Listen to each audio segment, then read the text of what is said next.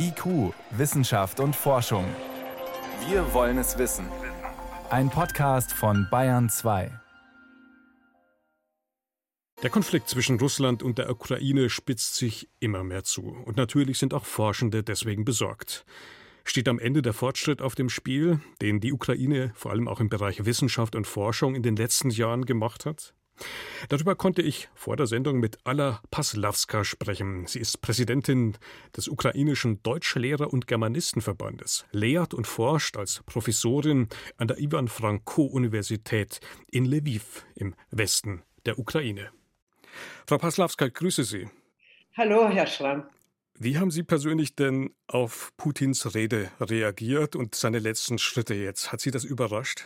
Das hat mich überhaupt nicht überrascht. Ich freue mich sogar, dass er jetzt also alles offen gesagt hat, was er gedacht hat. Jetzt hat die ganze Welt die Möglichkeit, sich anzuhören, was für einen Quatsch ein Präsident redet.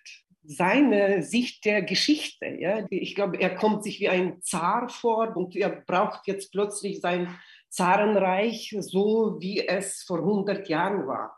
Und das interessiert ihn überhaupt nicht, dass inzwischen eben viel Zeit vergangen ist und dass sich die Welt verändert hat und dass es Leute gibt, die ihr Leben sich auch ohne Russland vorstellen können. Nun hat all das aber ja sehr harte, vielleicht auch blutige und brutale Konsequenzen. Wie ist denn jetzt schon die Auswirkung bei Ihnen? Also wie können Sie jetzt einfach unbehelligt eigentlich weiterarbeiten oder wie müssen Sie sich auch ganz konkret vorbereiten? Naja, wissen Sie, der Krieg hat nicht heute angefangen und nicht gestern. Der Krieg dauert bei uns schon acht Jahre.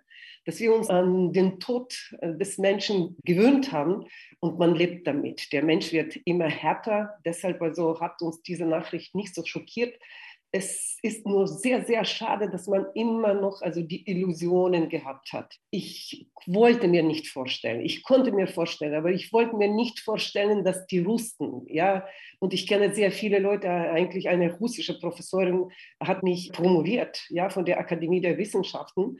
Und ich will gar nicht daran denken, dass die alle Russen jetzt gerade das denken und das glauben, was Putin ihnen erzählt. Lassen uns doch vielleicht auch noch mal sehr konkret jetzt auf die Ostukraine blicken. Dort ist die Situation da extrem angespannt. Was bedeutet die denn jetzt auch einerseits für die Studierenden dort und auch für die Forschenden? Dort gibt es ja oder es gab ja auch Universitäten. Ja, die Universitäten, die es da gab, zum Beispiel in Mariupol, die gibt es da immer noch. Ich äh, als Präsidentin des ukrainischen Deutschlehrer- und Germanistenverbandes. Ja, im Verband haben wir Vertretungen in jedem Gebietszentrum. In Mariupol haben wir auch unsere Vertretung des Verbandes und da ist die Koordinatorin zum Beispiel Julia Kajanti, sie ist gleichzeitig Lehrstuhlleiterin für deutsche Philologie. Glaube ich, gestern, vorgestern in Facebook gesehen, sie hatte Geburtstag und ist dann ins Ausland für zwei bis drei Tage gegangen und dann steht in Facebook ihre Nachricht. Ich weiß nicht mehr, ob ich in meine Heimatstadt werde zurückkommen können. Ja, können Sie sich vorstellen, die Leute wissen tatsächlich nicht, ob sie noch ihr Heim haben, ob sie ihre Wohnungen haben. Deshalb muss sich jetzt also die ukrainische Regierung sehr, sehr viel Mühe geben, dass die Leute, die tatsächlich in Gefahr sind, falls der Krieg weiter eskaliert, dass ihnen die Möglichkeit geschaffen wird, dass sie mindestens in den Westen kommen. Heißt es also, Forscher, die noch dort sind und wahrscheinlich auch längst ihren Notfallkoffer gepackt haben, sind dabei, eben auch alle diese Region zu verlassen? Noch nicht, weil der ganze Unterricht ohnehin online war. Ich habe unter meinen Studierenden die Leute aus etwa 16 Gebiete der Ukraine. Zurzeit findet der Unterricht online statt. Das heißt, ich habe auch Leute zum Beispiel aus dem Osten, die zurzeit im Osten zu Hause bleiben. Falls sich die Lage extrem zuspitzt, kommen sie zurück und ich hoffe sehr, dass unsere Universität insbesondere für die Studierenden aus dem Osten in Studentenwohnheimen Unterkunft findet dass man zum Beispiel im Gebäude der Universität im Keller Schutz für Studierende, für Dozierende schafft. Frau Paslawska, Sie haben es jetzt vorhin schon erwähnt. Sie haben ja auch sozusagen Bande nach Russland, auch akademische. Wie haben Sie denn in den letzten Jahren jetzt aber die Kooperation mit Russland eigentlich erlebt? Ist die immer weiter verkümmert, bis nicht mehr existent oder wie hat sich das verschoben? Die existiert überhaupt nicht mehr. Wir haben praktisch alle Beziehungen abgebrochen, seit der Krieg ausgebrochen hat. Außerdem gab es einen klaren Hinweis vom Bildungsministerium, dass wir keine gemeinsamen Projekte mit Russland machen. Die russische Propaganda, sie ist ohnehin sehr effektiv. Deshalb weiß ich nicht, ob sie ehrlich sind, wenn sie mit mir sprechen, ob sie Angst haben oder ob sie tatsächlich das denken, was sie sagen. Also da ist die Atmosphäre regelrecht vergiftet. Die Atmosphäre ist also für die nächsten zehn Jahre total vergiftet. Auch jetzt, also nach dem Krieg, wenn das dann weitergeht. Es gibt ein sehr inzwischen bekanntes ukrainisches modernes Lied. Wir werden nie wieder Brüder sein. Ja, und das stimmt, glaube ich, mindestens für die nächsten Jahre.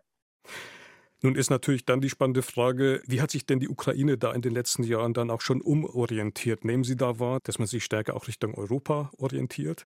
Wir waren schon immer europäisch ausgerichtet. Wir haben immer Kontakte gehabt und wir haben immer noch hervorragende Kontakte nach Deutschland.